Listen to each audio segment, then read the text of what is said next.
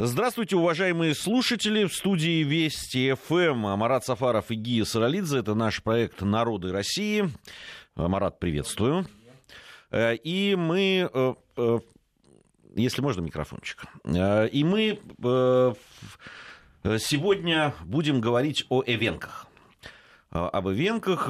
Вот главное, что я обнаружил, да, когда готовился к программе, что, ну, во-первых, общая численность э, э, эвенков, которые э, проживают не только, кстати, на территории нашей страны, но живут и в Монголии, живут и в Китае. Оказалось, что ну, по той статистике, которая существует, что в Китае и в, в Монголии, ну, в Китае вообще больше даже, чем эвенков, чем в России, ну, а в Монголии практически столько же, сколько в России. Ну, это, конечно, и особенности статистики, которая, вот если представить себе миллиард двести миллионов, это такие очень общие цифры, да, населения Китайской Народной Республики. нельзя. Да можно, но, в общем, и статистика-то не самая свежая. Допустим, если говорить по Китаю, то большая часть данных по населению вот этих тунгусо-манжурских народов а, северо-восток Китая, это данные 2000 года.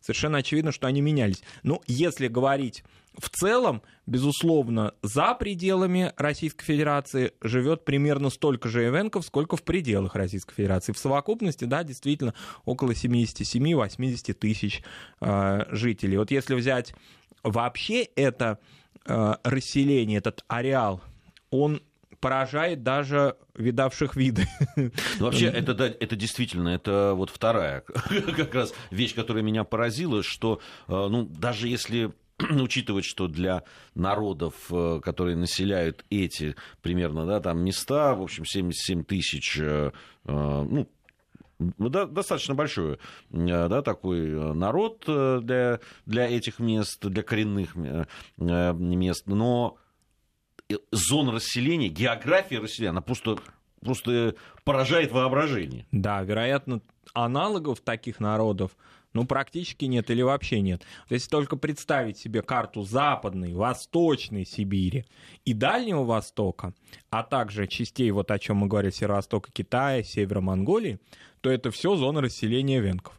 А, ну, допустим, западные пределы, это Прииртышье, побережье реки Обь, то есть, ну, условно говоря, территория Томской области, например.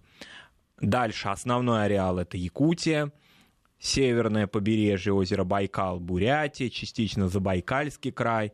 Дальше, если мы продвигаемся на Дальний Восток, расселение венков в Хабаровском крае, в Амурской области. В XIX веке эвенки преодолели море и расселились на острове Сахалин.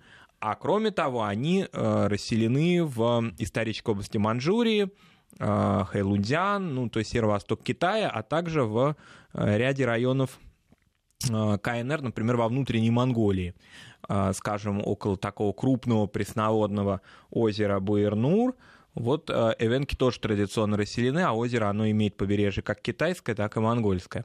И на территории Монгольской Народной Республики тоже. Вот это огромное пространство, все исторически зоны расселения венков. И везде они могут считаться коренными, потому что если мы отсчитываем даже самые поздние расселения венков на Сахалине, то оно уже около 150 лет.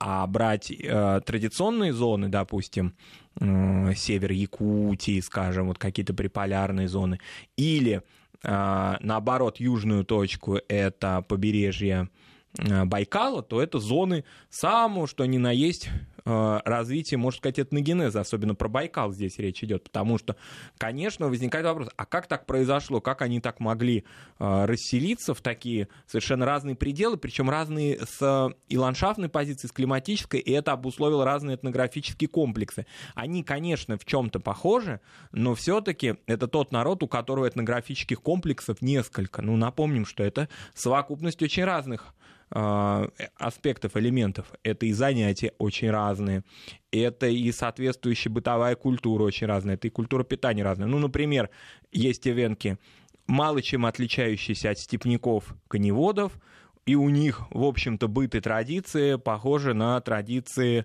кочевников, коневодов, скажем, конина преобладает в, в питании и так далее.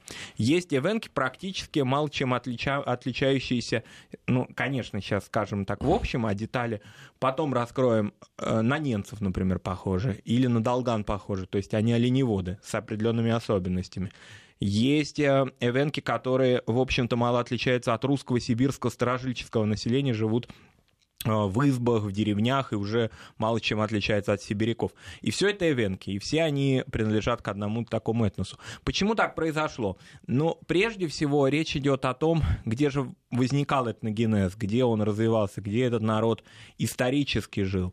А, все-таки считается, что это зона Забайкалья, Преамурья, вот территории все-таки достаточно южные и с более благоприятным климатом вдоль долин рек а, местных они обитали. Дальше происходили такие известные а, средневековые тектонические процессы в Азии, ну, тектонические не с точки зрения геологии, конечно, а с точки зрения вот этих вот масштабных войн, переселений народов, в общем-то, эвенки начали оттесняться другими этносами с этой, с этой территории к северу. И вот такое оттеснение стало происходить настолько долго, что они превратились в таких странников этой территории. Не случайно такое романтическое название им придается «странники тайги», потому что действительно их кочевой уклад довел их фактически до Туруханска, до Туры, то есть до территории, где зона вечной мерзлоты, это за полярным кругом, где зима длится около 8 месяцев, а там, где жили они раньше, был климат намного более мягкий. Но, ну, но ну, вообще же о народе многое говорит язык, а, а в том числе и да, с точки зрения этногенеза, то тоже на, отвечает на вопросы. Язык кавенкийский принадлежит к тунгусо-маньчжурской группе, алтайской языковой семьи. Ну, собственно, что и отражает да, вот, э, все взаимодействия. Ведь есть там э, в в одной из теорий, по которой как сложились э, эвенки, она гласит, эта теория гласит, что э, все-таки основой этого формирования этого народа это смешение аборигенов Восточной Сибири с тунгусскими племенами, которые приходили из, из Прибайкалия и Забайкалия. И то есть кто здесь был да, да, первоосновы, первоосновы тут уже сказать трудно, конечно. Кроме того, язык очень существенно обогатился якутским языком, якутской лексикой, то есть тюркизмами. Понятно, что якутский тюркский язык, он очень сильно отличается от классических, в нашем понимании, да, тюркских языков например, Кыпчакской группы, да, которые более или менее похожи. Якутский сильно отличается, но тем не менее он своей лексикой вошел в эвенский. Более того, многие эвенки билинговые, они владеют Я, якутским свободно. Я рассказывал по да. поводу взаимоотношений якутского языка и, и азербайджанского населения. Азербайджанского, азербайджанского да. населения, да, когда мы снимали в Гянже, э, оператор замечательный Семен Наманатов, якут национальности, который очень хорошо владеет якутским языком, э, да, да, и со своей якутской внешностью, он все время производил фурор на местных жителей, потому что понимал, что, о чем они говорят. Ну, то есть он а, по отдельным, видимо, словам э, тюркским, он контекст, контекст понимал. понимал, да. И он тут же это выдавал, после чего вообще... Посекретничать нельзя да, было. Посекретничать нельзя было. Они в итоге назвали его японским шпионом. Который в Ганджу прибыл, да. Да, да, да. Ну это, безусловно, так. По-дружески все это. Конечно, э, тюркские языки, безусловно, похожи, и контексты могут быть понятны, здесь трудности там могут быть фонетические и так далее. Но так или иначе, эвенки, являясь не тюркским, а гусманжурским народом, а, якутский язык хорошо знает, если живут на территории Якутии. Кроме того, обогатились а, монгольскими языками, но прежде всего бурятским, бурятской лексикой. А, вот очень интересная деталь. Я, к сожалению, не смог найти каких-то вот таких ну, э, солидных исследований, что ли, ну, более, больше, чем статейного уровня не нашел, например, монографий или диссертаций, посвященных эвенкам-ламаистам. Я знаю, что такие есть, но, к сожалению, вот как-то в историографии, может быть, мне не попадались а, материалы. А, так или иначе, от бурятских лам э, баргузинские эвенки, живущие около Байкала, около побережья Байкала, восприняли буддизм и даже в старину буддийские имена, которые ламы им давали. И понятно, что бурятская буддийская лексика тоже вошла в их язык. Ну и за последнее время, за последние столетия, конечно, русский язык.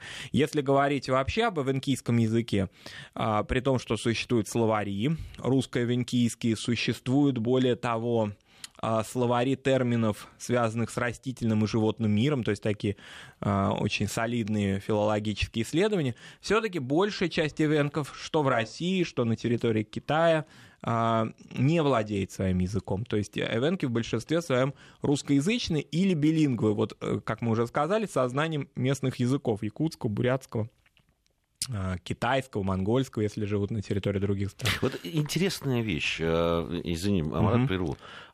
Язык э, не, ну, практически не сохранился, как я понимаю. Да? Ну, ну, там вот, допустим, если взять, ну, условно говоря, 38 тысяч, так а, примерно, да, эвенков на территории нашей страны, в 2010 году заявили о владении эвенкийским языком 4800, то есть чуть больше ну, то есть, 10%. Говорят, да, не, не так много. Э, расселение, вот мы уже о географии расселения сказали. А что же, э, что же держит этот народ? Что его объединяет в таком случае? Во-первых, очень э, развитая самобытность и очень развитая идентичность. Эвенки всегда себя отделяли от других народов, при том, что контакты, ну, в Средневековье, возможно, невозможно, а точно были воинственные, когда происходило это э, продвижение других народов в зоне расселения венков, и венков вытесняли, были конфликты и так далее, но в целом на протяжении уже последних веков отношения, конечно, добрососедские. Но, тем не менее, при сходстве антропологического, при сходстве бытового уклада, тем не менее, венки не смешивались на протяжении многих веков с другими народами и четко определяли свою идентичность. То есть, я правильно понимаю, что они, там, ну, проживая в разных условиях и с разными, рядом с разными народами, они во да. многом воспринимали и хозяйственную деятельность, деятельность в каком-то смысле, да, там похоже, и язык, да. но при этом сохраняли, сохраняли свою идентичность. Ну, это вот, удивительно, на самом деле. Да, при том, что э, большая часть их исторического вот периода нахождения в Российской империи была связана совсем с другим наименованием, с наименованием Тунгусы. Да, вот здесь э, мы обычно с этого начинаем, сейчас угу. немножко запоздаем, но э, скажем, ведь Эвенки, ну, Эвенкил, это самоназвание. Это самоназвание, да. да. Официально оно этноним официальным стало только в 1931 году, а до этого их называли Тунгусом. Но я так понимаю, Тунгус, э, Тунгус это собирательный был для, в России такой, в Российской империи. Это да, это было собирательно, но в то же время многие тюрки русские так самих авенкийцев и называли тоже. То есть это не только русское официальное название бюрократическое какое-то, которое в статистике упоминалось и так далее, но и местные народы, вот в частности якуты и татары, которые, э, ну татары, допустим, торговали с ивенками, они так и называли их тонгус. То есть это наименование, оно шло и от других народов. Э, ну, вот так или иначе, когда была, мы часто это, э, этот сюжет упоминаем, когда говорим о народах Севера и Сибири, вот эти а, официальные имперские наименования в 20-е, начале 30-х годов были отменены, и возвращение происходило к их а, традиционному этнониму. И произошло он достаточно безболезненно. То есть иногда бывало, когда этноним экзоэтноним меняется, часть народа растерялась. Теряется, такое бывает. А здесь нет. Вот, а, в целом в течение долгого периода времени, ну, фактически можно взять весь 20 век, численность эвенков медленно, но увеличивалась.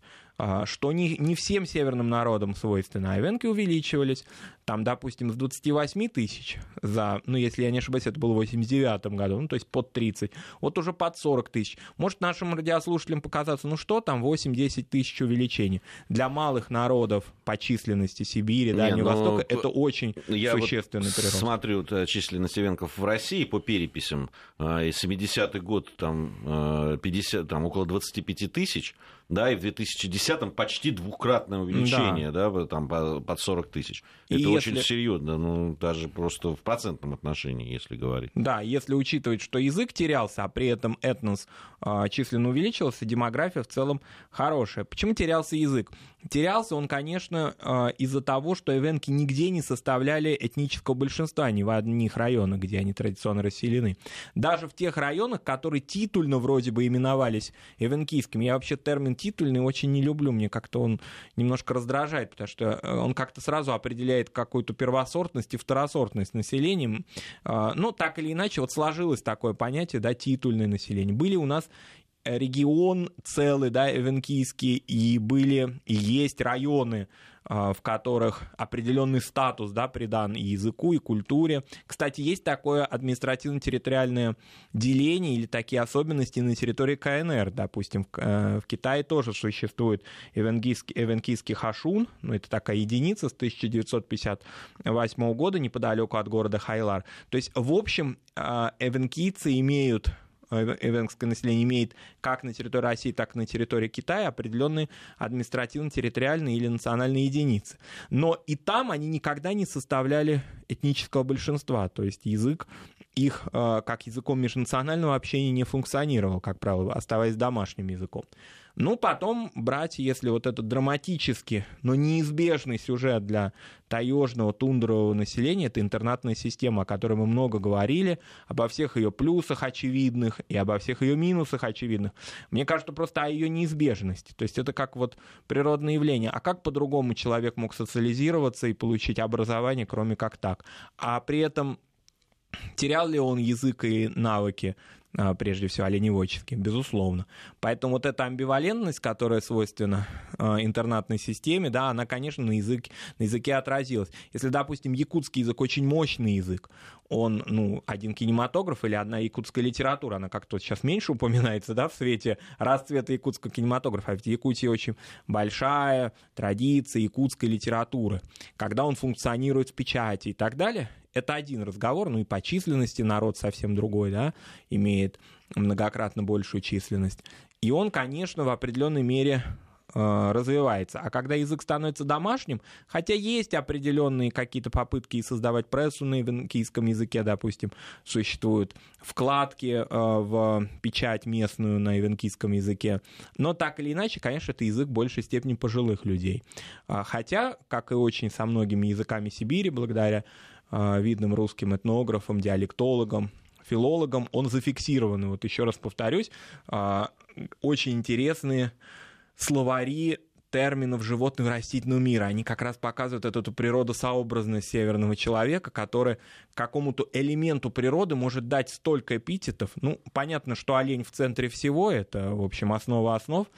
Олень может упоминаться более чем в 150 а, эпитетах, например, связанных с его возрастом, с тем, имеется у него, имеются ли у него рога или не имеются, а, с его поведением, например, эвенки особенно выделяют таких оленей баютканов. Это своеобразный такой друг эвенкийца, который, с одной стороны, рожден от самки домашней оленихи, а отцом этого оленя является дикий олень. И вот баюткан, он всегда дерзкий, он всегда активный, его трудно приручить, но тем не менее венкийцы его держат. Вообще олень, олень, оленеводство — это основа основ, конечно, венкийского хозяйства. И здесь надо сказать определенную деталь или особенность. Вот они такие странники, тайги и тундры, как же они смогли освоить эту территорию чисто вот в практическом смысле, как они продвигались. Надо сказать, что эвенки, они оленеводы-всадники, в отличие от подавляющего большинства северных народов. То есть их оленеводство а, имеет э, ну, такой верховой характер.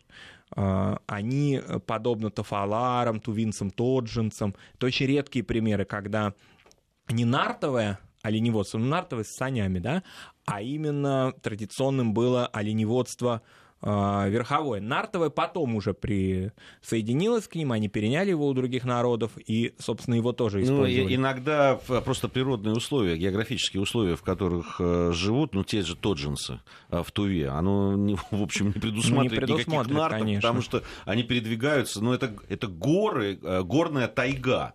А, то есть мало того, что там непроходимые да, леса там, э, в каких-то местах, но и э, еще и э, это, это горная местность. Поэтому, да, действительно, да. там перевозят, даже дрова перевозят, навьючивая, вот как на ослика, там, не знаю. На, на лошадей на своих и на оленей. Да, вот там Поэтому на оленях оленеводство, да, и а, коневодство для эвенков очень характерно. И вот а, если они осваивали территорию, скажем, Прибайкальскую, в основном это территория горно-таежная была. И, конечно, этот вид хозяйства для них очень был характерен. Кроме того, вот какое-то было а, сочетание антропологического типа эвенка и, и того, чтобы быть ему всадником. Дело в том, что этнографы, путешественники отмечали, что эвенки очень как бы вот прирожденные верховые оленеводы, их такой субтильный облик, э, какая-то вот миниатюрность им позволяла на оленях достаточно крупных при этом очень удачно и успешно передвигаться. Вот, допустим, их соседи якуты, почему у них очень активно развил, развивалось в этой же примерно зоне, в этом же примерно климате коневодство.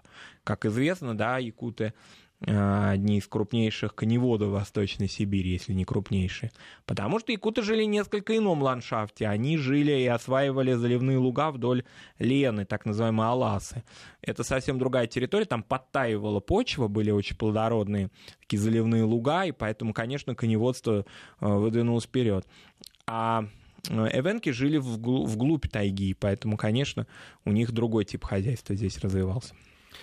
А в по поводу э, вот охоты. Mm-hmm. Понятно, что в этих местах э, очень помимо там, оленеводства, конечно, охота играла серьезную роль. Кстати, я столкнулся с, в одной из наших съемочных экспедиций с венками, которые были ну, в качестве сопровождающих надо сказать, эффектно они очень появились, то есть их долго ждали на условленном месте, причем для меня это было удивительно, там на просторах Енисея, как, как можно найти там, по, по каким признакам именно ту точку, где, куда они должны были приехать, ну вот они так появились как-то из ниоткуда. Такая геолокация природная. Да, да, да, они появились, э, отвели очень немногословные, но очень, конечно, э, профессиональные охотники. И удивительно даже то, как они двигаются по этой довольно сложной местности, да, там э, надо было пройти несколько километров по э, тайге такой серьезный э, для того, чтобы выйти в то место, где прекрасно ловится рыба.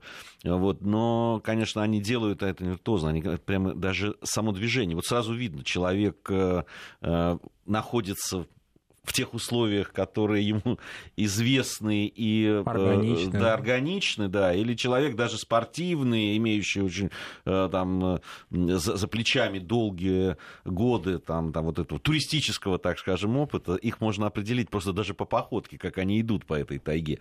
И в этом ага. отношении, конечно, видно, что там э, столетия, если, если не опыта, ты... Да, да. да, опыта. И здесь, конечно, вот затрагивая охоту, охота, вот многие считают, что оленеводы, эвенки, они питаются домашней оленины.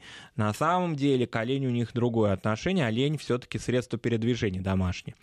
А вот именно охота, охота на диких оленей, она и составляет основу традиционного их рациона. Поэтому ну, считается, что вот как бы жизнь Ивенка проходит в таком цикле. Это олень, это тайга, это собака, желательно лайка. И вот в этой такой круговерти жизнь Эвенка и проходит, потому что без... Вот если выпадает какое-то звено из этого, Эвенка, в общем, уже начинает теряться. Если он живет, ну, в основном этом ареале, мы уже упоминали, что есть Эвенки, которые к оленеводству не имеют отношения, но так или иначе, большая часть. Вот с лайками очень интересная история.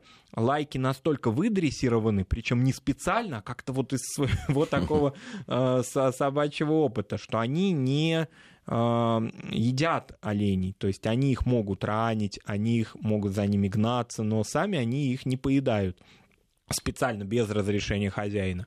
И это такая тоже многолетняя, многовековая, вернее, дрессировка природная лайк, чтобы они именно помогали, но не, не были хищниками, которые поедают э, так, такое ценное мясо ценное только с разрешения хозяина. Только с разрешения. А, у нас а, пришло время новостей середины часа. Я напомню, Марат Сафаров и Гия Саралидзе в студии Вести ФМ. Это наш проект «Народы России». Сегодня говорим об эвенках. А, продолжим нашу беседу сразу после того, как послушаем новости. Народы России. 180 национальностей. Одна страна. Продолжаем нашу программу. Марат Сафаров, Гия Саралидзе в студии Вести ФМ, проект «Народы России». Говорим сегодня о эвенках. Э, кстати, вот э, мы про историю говорили, но э, мы все время делим когда рассказываем о судьбе народов в нашей стране, конечно, до 17 года, что происходило, и что после. По-разному бывало в истории, но так же было и с Савенками. Разные периоды они переживали в, в составе Российской империи, были разные периоды и в советское время. Как да. Одно лишь там, ну, мы можем вспомнить Тунгусское восстание 24-25 годов, при том, что ну, там не только ивенки принимали участие, э, целый со- союз был такой. И надо сказать, он, ну, в общем, завершился-то э, это восстание, в общем, временной, но победой. Но дело в том, что эвенки, они не классические народы Сибири э, и Дальнего Востока, живущие там собирательством, скажем, да, которые традиционно были далеки от каких-то торговых или экономических связей и так далее. Эвенки достаточно активны, а в них уже зародилась прослойка такая буржуазная к началу 17 года, которая торговала. Вот, например, почему так они, часть эвенков восприняли допустим, новые такие преобразования, советские в штыки, а часть восприняли позитивно. Потому что, конечно, среди них было очень уже серьезное расслоение. Когда-то традиционно они занимались охотой ну, для собственного потребления, что называется. Они там а, различных таежных животных, за таежными животными охотились и так далее. Потом они поняли ценность соболя, потом они поняли ценность горностая, потому что скупщики это приобретали. Они начали тянуться к русским острогам в Забайкалье. А, соответственно, остроги были одними из центров а, такой активной торговой жизни. К Чите, например, к Верхнеудинску, к городам, в которых купеческая составляющая была важной. Они стали торговать и наживать капитал существенный очень. Бургузинский соболь, понятно, что в основном он а, ассоциируется с бурятским хозяйством или, например, с русским стражильческим, но и эвенки тоже в этом принимали участие. И когда они, в общем, подвергались национализации, а некоторые уже имели срубы двухэтажные, для Эвенка это вообще небоскреб, да, выстраивали такие эвенкийские олигархи, да, и когда их к ним пришла советская власть, часть из них, конечно, восприняли это негативно. Но другая часть была бедной частью, конечно, венкийского этноса. Это те, которые, а, ну, не то, что они батрачили, нет, конечно, а, не об этом речь, а в том, что советские лозунги, связанные с защитой языка, с тем, что какие-то вот такие имперские, ну, не дискриминационные по отношению к эвенкам, но определенные такие элементы отношений к ним местных чиновников, бюрократов каких-то и так далее, местных торговцев, скупщиков, отменены ее, теперь у вас начинается новая полноценная жизнь, и вы, собственно, теперь будете даже называть себя, как вы хотите, а не по старому термину тунгусы. А, они их восприняли позитивно, эти лозунги, и поэтому пошли в, в теч, с течением времени, ну, это, конечно, больше уже конец 30-х годов, в оленеводческие совхозы объединяться, и крупнейшие из них – ну, при, при всех преобразованиях сохранились до сих пор, хотя, конечно, в течение 20 века уклад стал очень существенно меняться, с тем же оленеводством в том числе.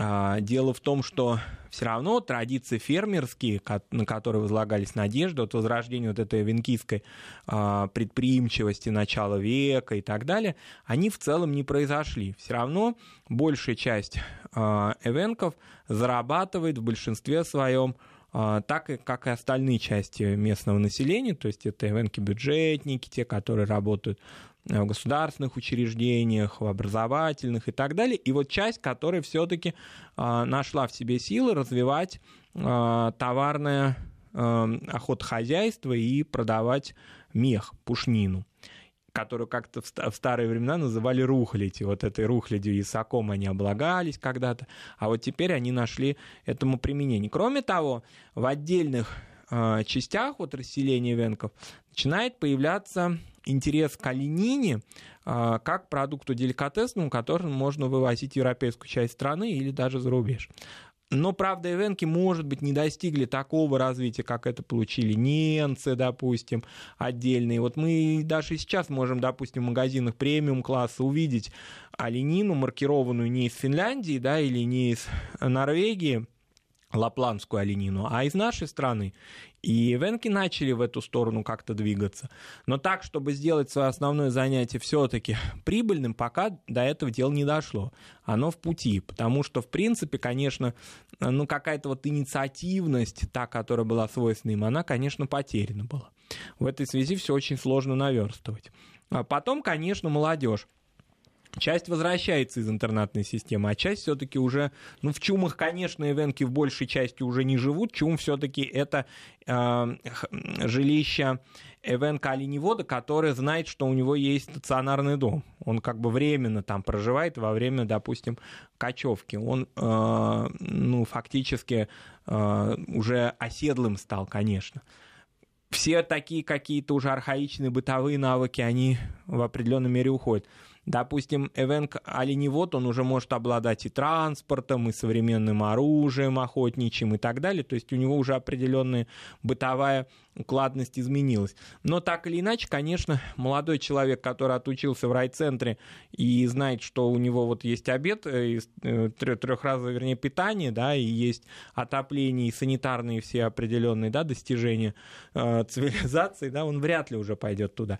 Это вот и минусы интернатной системы. Она, конечно, отрывает. Но с другой стороны, а как вот он по-другому мог быть? Как он по-другому? Если вот мы возьмем только один момент, это продолжительность жизни. Она же ведь очень существенно возросла в разы потому что любое то заболевание, которое сопровождало Ивенков, или какие-то санитарные моменты, они сразу же приводили к смертности. Хотя о чистоплотности Ивенков и о том, что они очень в быту опрятные, указывал в XVIII веке еще Радищев. Он не только из Петербурга в Москву да, путешествовал, но и в своей Э, работе в описании Тобольского наместничества он упоминает цитата об опрятных тунгусцах. Но он, он, он еще э, он с кем-то их там сравнивал и, и говорил, что вот они поопрятней. Они поопрятней, да.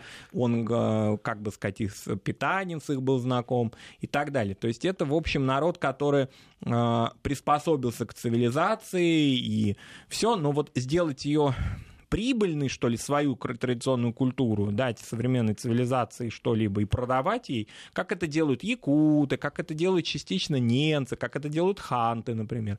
Вот это пока у ивенков не происходит. Во многом это связано еще и с тем, что все-таки такой определенной консолидации нет, конечно, между ивенками. У них э, нет каких-то, ну, таких вот э, еще пока ассоциаций, может быть, каких-то фермерских, то есть вот не просто там национальных, а именно с хозяйственным экономическим уклоном. Вот это, конечно, существует. Вот возвращаясь даже к языку, эвенки в большинстве своем, они, конечно, понимают друг друга, но тем паче, что они уже большей частью русскоязычны.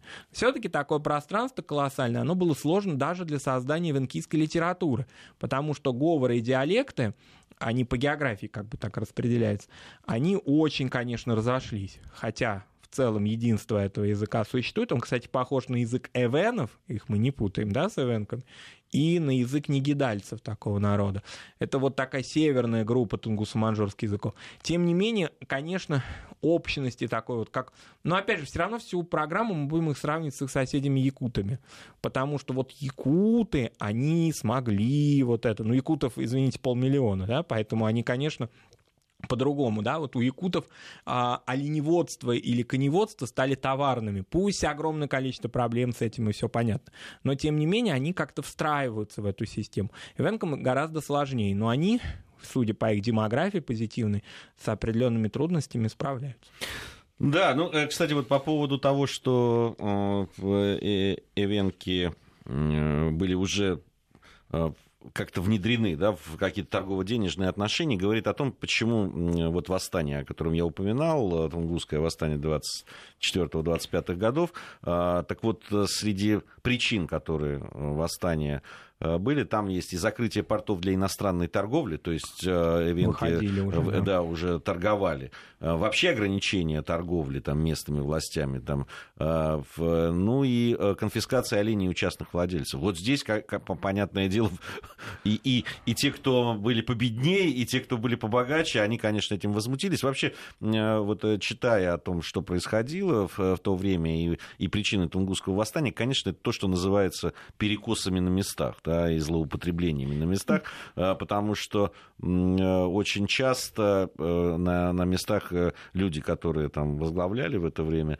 местные органы власти, они просто перебарщивали. Конечно, да, и не учитывали ту специфику, да, вот как бы а, здесь было очень важно перехватить инициативу, потому что ивенки, ну, при том, что, конечно, скупщики злоупотребляли наивностью, неопытностью ивенков, их такой честностью природной, да, а, их добродушием, и, конечно, вот как бы сыграть здесь именно на а, сравнении, на контрасте, что новая власть советская принесла им благо, но вот, тем не менее, определенно такие сбои произошли. Сейчас о них даже трудно представить себе, потому что принципе, они, конечно, уже полностью укоренились, и в целом вот это отношение с Россией, которое длится ну, приблизительно с 17 века, если не брать до этого, допустим, еще э, в конце 16 века эвенки как тунгусы упоминались в описании Сибирского ханства и его окрестных земель.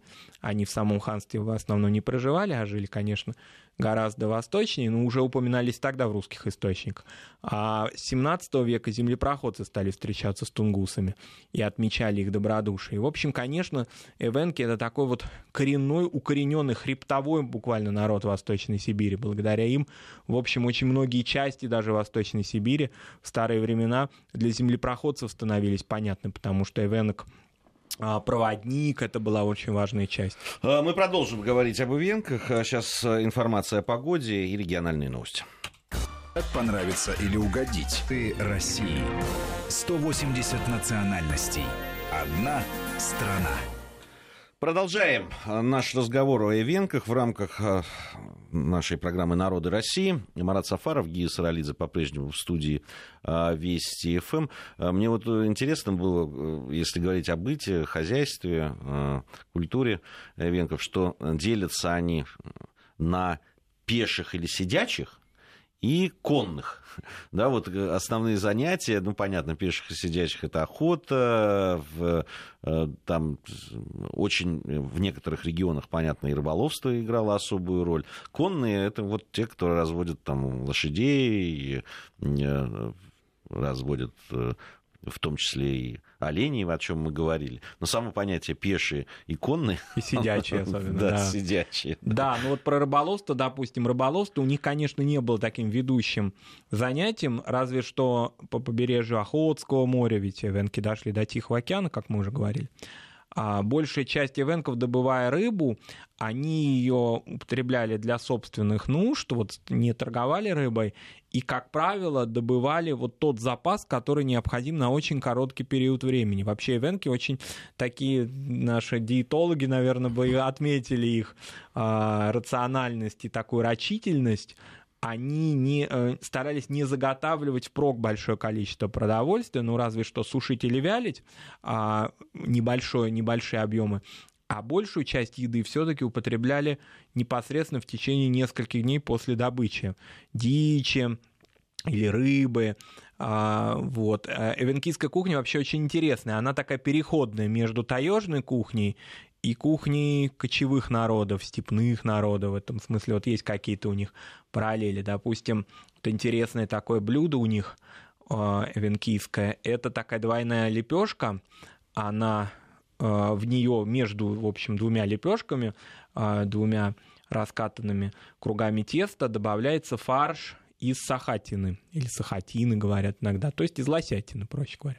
А, ну, он там определенным образом перчится, добавляется в него, можно и лук добавить, иногда и не добавляют. И дальше вот его не запекают, а обжаривают на сковороде. Вот это очень такая вкусная вообще, кто ел лосятину, сибирскую или вот я, допустим, красноярскую, ну, видимо, это тоже вот зона расселения. И эвенков тоже, а, это, конечно, особое такое удовольствие, это мясо очень вкусное, оно жестковато иногда, но а, чувствуется, что это мясо дикого животного. И вот это такое вот а, праздничное блюдо для особых случаев торжественных эвенки его готовят. Интересно, есть шашлык по-эвенкийски, казалось бы. Где шашлык, да? Крым, Кавказ, и вдруг этот термин, ну, это, конечно, условно, а поскольку эвенкийцы говорят на русском языке в основном, то они так и говорят, шашлык по-эвенкийски. Этот шашлык очень удивительным образом готовится, но мы привыкли все-таки, что шпажки с шашлыком раскладываются а, не вертикально, а горизонтально, а здесь вот они это называют рожны. А, значит, эти рожны втыкаются в землю вокруг костра. И, собственно говоря, вертикальное мясо нанизывается а, э, ну, готовящий повар, он следит за тем, чтобы все-таки оно не обгорело и уж сильно не задымилось. Если чувствуется, что огонь очень сильный, его либо затушивают, либо эти рожны вытаскивают просто из палочки, э, из земли и э, втыкают чуть подальше. И это, конечно, такое удивительное, очень вкусное блюдо. Мясо разное может быть, это может быть оленина, ну, как правило, это оленина. Но также, может быть, если это э, конные такие скотоводческие районы, то это конина может Интересно, быть. я думал, честно говоря, на рожне готовят только рыбу. Это я да, видел, мясо. и мы, мы неоднократно снимали это, и э, там весь фокус в том, что ну, свежая рыба очень быстро готовится. С мясом, да. конечно, сложнее. Здесь сложнее. нужно быть... Э, ну, э, здесь самое важное, чтобы продукт находился недалеко и не близко от огня. Вот, да, э, недалеко и не близко, да, чтобы он был и не сырым, и в то же время не сгорел. А, вот это у них блюдо существует. Вообще очень много мясных блюд есть. Блюдо старое, конечно, которое э, рецепт которого приводить-то не особого, особого смысла нет, потому что вряд ли у кого-то из нас есть этот продукт под руками. Это рубленая медвежатина, которую обжаривают в медвежьем же жире, в сале. И, собственно говоря, даже без гарнира они ее употребляют. А есть очень интересные блюда сочетания мяса, рыбы и ягод, а, ягодные различные. Ну, допустим, из ягод они очень любят, конечно, бруснику. А есть способы приготовления окуней, вообще рыбы интересные. А, а есть такое блюдо, которое, в общем, многие, я думаю, производители фастфуда или каких-то полуфабрикатов, они, ну, конечно, не заимствовали, может быть, у наших народов Сибири, но что-то есть близко. Это мясной порошок, который они, вот если и заготавливают, то его делают, конечно, и потом разводят его в кипятке, и получается такой наваристый суп. Но, в общем, вот таких... Сублимированный. Фактически сублимированный, да, в кубиках больших таких.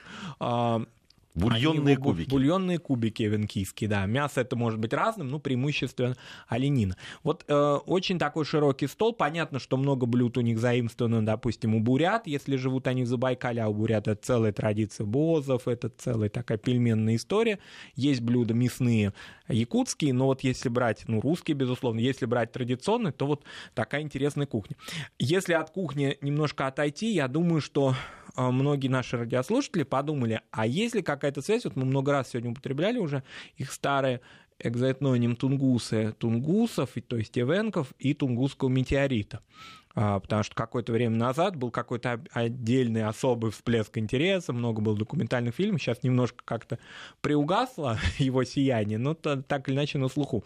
А, очень даже есть, более того, эвенки были одними из первых очевидцев падения летом 1908 года в районе подкаменной Тунгусской реки этого уникального и таинственного природного явления. Собственно, с их слов потом в 20-е годы, со слов эвенкийских семей, живших в Чуме, вот они представить себе эту картину, да, такого многочасового, многодневного, можно сказать, сияния, которое они наблюдали, вот с их слов это записывалось. И Ивенки в этом смысле говорили о том, что э, они ожидали конца мира. То есть это вот представление такое природное для них было, конечно, грандиозным. И во многом благодаря их воспоминаниям геологи и другие естественники, да, которые занимались в 20-е годы изучением этого явления, они собрали об этом сведения. А, что касается вот религии, здесь очень сложно говорить о религии Эвенков. Большая часть ивенков, и это отмечают этнографы, проводящие современные исследования, они как-то, в общем, равнодушны к разговору на религиозные темы. В быту подавляющее большинство ивенков нет каких-либо религиозных обрядов и традиций.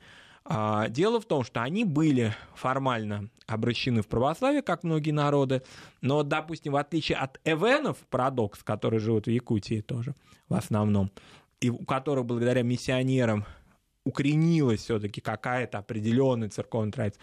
У эвенков может быть в силу их кочевого характера, их такой раз, раз, разобщенности друг от друга, не сложилось ни христианство, ни полноценный языческий культ какой-то вот конкретный, да, вот если брать уже упоминавшийся уникальный, конечно, особых, это очень маленькая группа эвенков, буддистов, то тоже нельзя сказать, что прям буддизм в такой форме укоренился, как, скажем, у бурят или у тувинцев. Поэтому вот такой вот синкретизм, то есть такое сочетание многого, да, и не сложившаяся обрядность. Есть какие-то определенные черты, связанные с рождением и смертью, но сказать, что это общие эвенкийские, сказать это нельзя. Но все равно там же присутствуют там, злые духи, там э, какие-то ну, э, э, суеверия определенные да. какие-то присутствуют, но сказать, что это вот э, какой-то культ, который э, очень такой сложившийся с пантеоном, с шаманами. Допустим, у ивенков нет шаманов сейчас уже в течение 20 века все элементы шаманизма, такого традиционного, культового, когда есть определенная какая-то харизматическая фигура с бубном, все как мы привыкли да, увидеть у шамана, а у эвенков этого нет. А вот, допустим, у бурят не буддистов, то есть бурят, которые не приняли буддизм, это есть. То есть в этом смысле у эвенков эта традиция исчезла. А, надо отметить, э, не так много времени у нас осталось, но все-таки сказать об этом надо, что эвенки же очень искусственные мастера. Да. И у них есть промыслы, Э, и э, в основном ну, это с одеждой связано. Берестяные э, лодки есть. Есть берестяные лодки, и, и сочетают они вот в одежде там мех, бересту, дерево, ну или в этих поделках. И, кстати, очень много бисера. Причем утверждается, что бисер используется, использовался давно, да, и вот в тех поделках, в тех сохранившихся да. каких-то вещах, вот там вовсю бисер. Ну, вообще венкийские женщины очень элегантные, они еще задолго до землепроходцев Э, своих мужчин, что называется, да, настропалили общаться с заезжими татарскими или якутскими купцами, которые привозили жемчужинки, пусть они не были там очень дорогие и совершенные, но тем не менее э, ювелирные украшения у венкийцев, конечно, были традиционные. Mm. Вот. А если брать, допустим, современные, допустим, я вот видел интересные примеры резьбы по березе. Но это южные венкийские группы в Забайкале, очень интересные, не похожие на монгольские такие традиции орнаментные, своеобразные такие орнаменты, которые венкийцы осуществляли. Ну, э, вообще есть э, особый венкийский орнамент э, я прочел о нем, что вот он чем-то отличается. Честно говоря, при сравнении, мы, я человек в этом отношении неопытный, я не очень увидел там большую разницу, хотя, ну, наверное, а, специалистам в данном случае виднее. А, ну что ж, время нашей программы уже подходит к концу. А, я напомню, что наш проект «Народы России» сегодня был в эфире, как всегда, собственно, по воскресеньям в это время. Марат Сафаров, Гия Саралидзе, ведущие Э, этого проекта. Э, через неделю, я надеюсь, мы вновь встретимся, поговорим, э, перенесемся на Кавказ, как мы да. запланировали, вот, и поговорим об этом. А сегодня я с вами, я с вами еще не прощаюсь, прощаюсь с Маратом. Да, спасибо.